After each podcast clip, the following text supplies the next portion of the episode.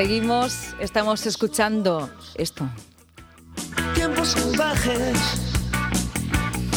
Al principio de esta temporada, cuando elegíamos la canción, no sabíamos lo prometedora que iba a resultar. tiempos nuevos, tiempos salvajes. Santiago Álvarez, ¿qué tal? Buenas tardes. Buenas tardes, Lucía, ¿qué tal? Bienvenido, en este caso ya en persona, aquí en vivo y en directo. Sí. Y dirá el en vivo, por supuesto. y sobre todo, porque estas últimas semanas has estado en la COP25, pero y en las actividades paralelas has estado en todo. Así que queremos un resumen ya. Bueno, no tanto en la parte oficial, al final no, no, no se ha podido entrar porque ahí tienes que tener unas acreditaciones.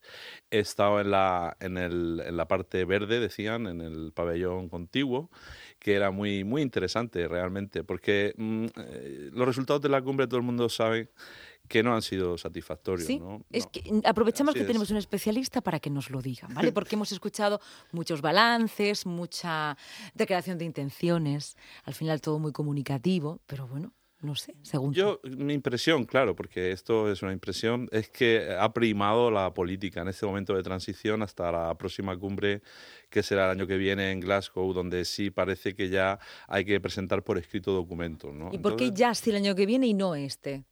Bueno, porque la, la coyuntura política es muy mala en ese sentido. Dándonos cuenta que acaba de ganar Boris Johnson en el Reino Unido y bueno, es un claro aliado de, Donald Trump eh, y que juntos conforman, digamos, un bloque con otros países muy señalados, ¿no? Como, como Brasil o la Rusia de Putin o bueno, y en este caso también India y, y, en fin, algunos Turquía, países que mm, yo no quiero ver fantasmas, pero de alguna manera parece que se han coaligado para impedir que la cumbre alcanzara resultados digamos, mm, ambiciosos en relación al objetivo número uno, que es la reducción de gases de efecto invernadero. ¿no? Había un titular, Santiago, independientemente de sé Sí. que tienes mucho preparado, pero perdona que te interrumpa.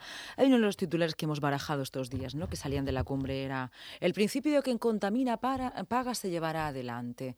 Los países en vías de desarrollo no aceptan el principio de quien contamina paga. Y quería preguntarte por ese principio, si de verdad se, se ha hecho fehaciente, mm, si de verdad puede llevarse a cabo. Bueno, hay un tema técnico de fondo muy complejo que vamos, va bastante más allá de mis capacidades Bueno, profesionales. estamos- Sí, sí, pero lo que quiero poner de manifiesto es que tiene una complejidad muy alta, que es el cálculo fiable de las emisiones y llevar la contabilidad. Estos estados que he mencionado antes, los estados más poderosos, eh, en coaliciones a veces con países eh, en desarrollo, o por ejemplo, pensemos que dentro de la Unión Europea, la, nueva comisaria sí tenía un objetivo claro de presentar a la Unión Europea como un aliado, digamos, en la lucha climática con, con Secretaría General de Naciones Unidas y con el movimiento, digamos, más ambientalista, etcétera. Y bueno, y de acuerdo también a lo que dice la ciencia. Pero dentro de la Unión Europea, países como Chequia, países como Polonia, países como la Hungría de Orbán, etcétera, también han coaligado para impedir el cálculo preciso y fiable de los gases de efecto invernadero, de las emisiones de gases de efecto invernadero, de tal manera que también el segundo paso, que era cómo compensamos a los países pobres, cómo, cómo mm, claro, les, les impedimos crecer, de alguna manera tenemos que compensarles a cuenta de quién, pues a cuenta de quienes más contaminan. Pero claro, en ese, en ese mercado de derechos de emisión y en ese cálculo de las emisiones de carbono, pues ¿qué hace falta? Hace falta compromisos eh, ciertos, hace falta una contabilidad adecuada y hace falta un control. Y eso es lo que no querían, que hubiera un control.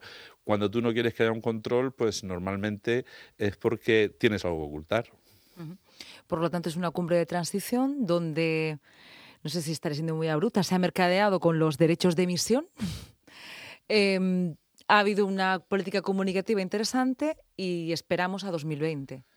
Sí, mm, ahora mismo la sensación, yo ya te digo, en, en los ambientes que he tenido, porque claro, yo me he movido más en lo que han sido eventos paralelos de tipo académico, ¿no? Sí, pero Eh, también decían que eran los, e- los eventos de la gente, sí, como sí, la sí. cumbre social, no, Sí, no, hay que y- desmerecer. Y, bueno, ¿no? Y en el Centro de Estudios Políticos y Constitucionales, y, y en, en la abogacía española, y en tantos otros, en la Carlos III, hemos tenido bastantes seminarios en, en institutos académicos dedicados a estas cuestiones, y, y yo diría que el ambiente en general, a ese nivel académico y de expertos, pues, puesto que muchos de los que también intervenían eran personas que estaban asesorando a los gobiernos en, la cumbre, eh, digamos, oficial, ¿no? en la cumbre diplomática, por así decir.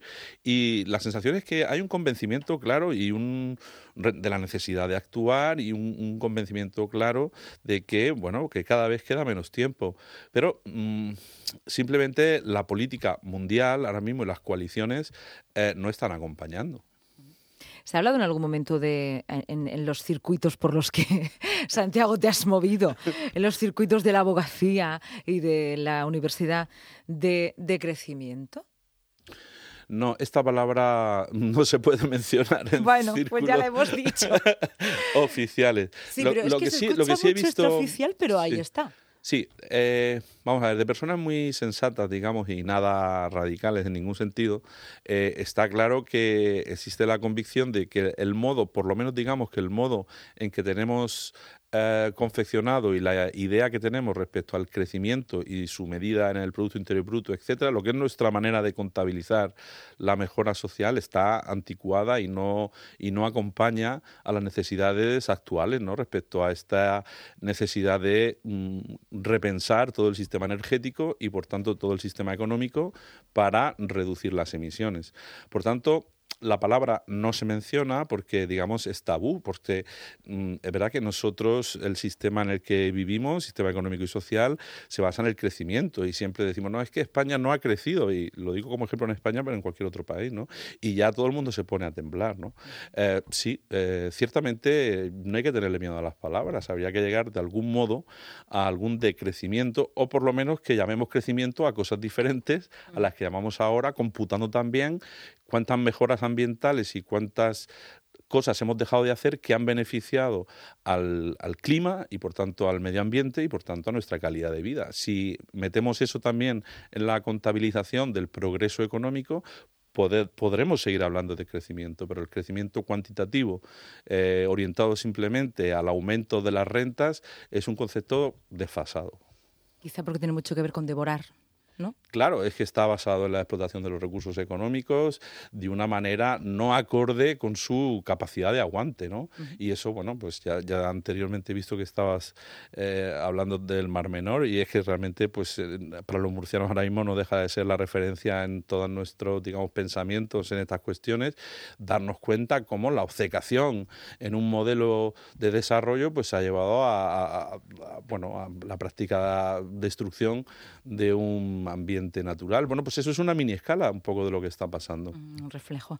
Y desde, la, desde los juristas, desde la abogacía que habéis estado bueno, aquí hay que señalar nosotros, eh, los internacionalistas, que son una parte del, clan jurídico, por así decir, eh, son aquellos que más tienen en cuenta estos efectos globales, ¿no? Entonces hemos hablado de plásticos, hemos hablado de eh, migrantes climáticos, hemos hablado de justicia climática.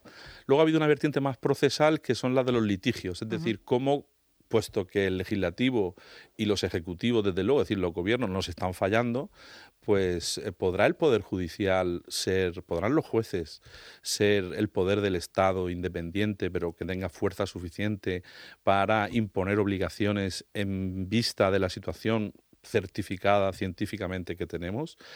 Esa es una vía que se está utilizando y hemos repasado todos los litigios climáticos, todos los juicios por cuestiones ligadas al clima, normalmente por daños eh, sobre personas o sobre bienes y existen ya unos cuantos miles, digamos, en el mundo ¿no? de, procesos de este tipo y en algunos casos con resultados muy positivos. ¿no? Entonces es una vía que hay que investigar cómo mejoramos nuestro sistema procesal, nuestras acciones eh, ante los tribunales para conseguir sentencias que obliguen a la Administración a actuar y en cualquier caso que obliguen a los responsables de los daños a indemnizar.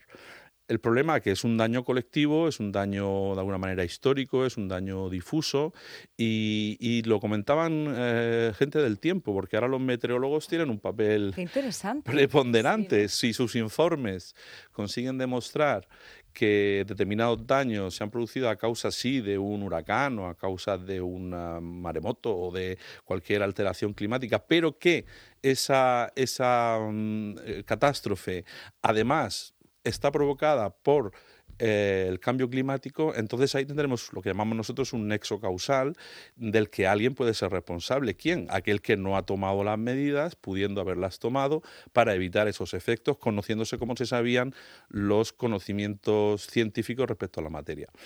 Y, ahí andamos, ¿no? Un poco en una vía más de. Yo creo que ahora mismo el papel es crucial de abogados y abogados activos y, del Poder Judicial. ¿no? Por eso todo lo que sea formación, y creo que, que, se va a reforzar esa formación en estas cuestiones, tanto a nivel de colegios de abogados como a nivel de Poder Judicial, de jueces y magistrados, a través del Consejo General del Poder Judicial, pues puede ser una medida que nos, nos ayude puesto que la conciencia social va cada vez siendo más eh, completa, pues mm, indudablemente, digamos, eh, el palo y la zanahoria, ¿no? Y un palo de vez en cuando nos vendría muy bien para activar a según quién para que, que actúe y se tome definitivamente en serio y no estemos en manos de estos mercaderes mm, del clima, estos mercaderes, porque, bueno, no tenemos tiempo de hablar de todo, pero aquí también ha habido cosas muy curiosas, porque durante mucho tiempo se ha apostado por mecanismos de mercado, digamos, que fue todo el protocolo de Kioto del año 97, y ahora muchos de estos países lo que vienen a decir es que lo que se le dio en el 97 no se le puede quitar, es decir, los derechos de emisión que adquirieron ¿no? en su lógica de mercado en el año 97, pues eso ya, digamos, los han patrimonializado. Y claro, eso es un pensamiento letal cuando estamos hablando de que la realidad y los conocimientos son muy diferentes de los que había. Sí, Santiago, me voy a poner de abogado del diablo, pero, pero ¿quién es quién para otorgar derechos de emisión? ¿Es que pertenecen a algún país en especial los derechos de emisión? Yo te otorgo a ti a que puedas emitir tanto por el bien de todos. Bueno, se está sé que es complicado, pero ¿pertenecen a alguien los derechos de emisión para otorgarlos o quitarlos? A ver, a ver, se trata de, combatir los, ¿eh? los efectos del sistema económico con sus propias armas y, y, no hablar de planificación, de sanción, de policía, de control, de inspección, porque son palabras que se reúnen. Lo que se quiere decir es, usted mercado, eh, regúlese e introduzca esa variable dentro de su cómputo e incluso haga negocio con ello. Yo creo que es una vía que ha fracasado y tanto más se demuestra que ha fracasado cuanto que los que se benefician la quieren para sí y no para la humanidad. Muy bien, esto está muy bien respondido y ya casi que me he quedado sin palabras después de esto. Santiago Álvarez, muchísimas gracias por estar con nosotros.